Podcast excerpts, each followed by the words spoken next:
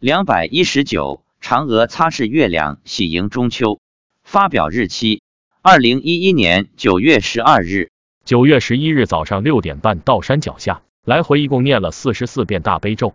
妻子说：“今天来了十六万众生，动物来的比平常多，诸佛菩萨也都来加持众生。”他说：“观世音菩萨今天又为我们两个人加持，用圣水把我们从头到脚洒了一遍，圣水慢慢流下来，全身透明。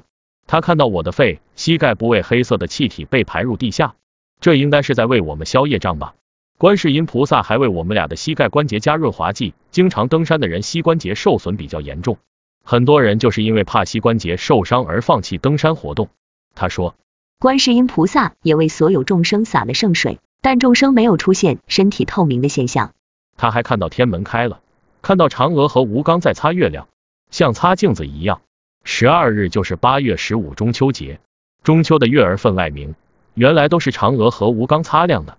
然后看到吴刚拿出一壶酒，这让我想起来了毛泽东写的《蝶恋花打理书一》中的一句词：吴刚捧出桂花酒，寂寞嫦娥舒广袖。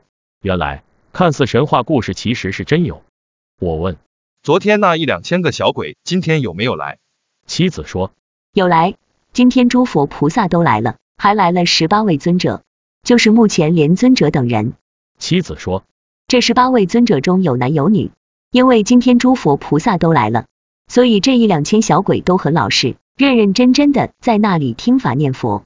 妻子说，天门开后，有一两千头动物升天去了，三个小鬼坐在老蛇身上也升天了，还有八个大人升天，十几个树神也跟着升天去了。妻子说，今天的莲花又长大了，将近有两个汽车道宽，有莲叶也有花瓣。儿子在空中抓了一把万字符，撒在爷爷身上。十二日中秋节。英灵们参加完法会，就各自回到父母家里去看望自己的父母。今天放他们一天的假，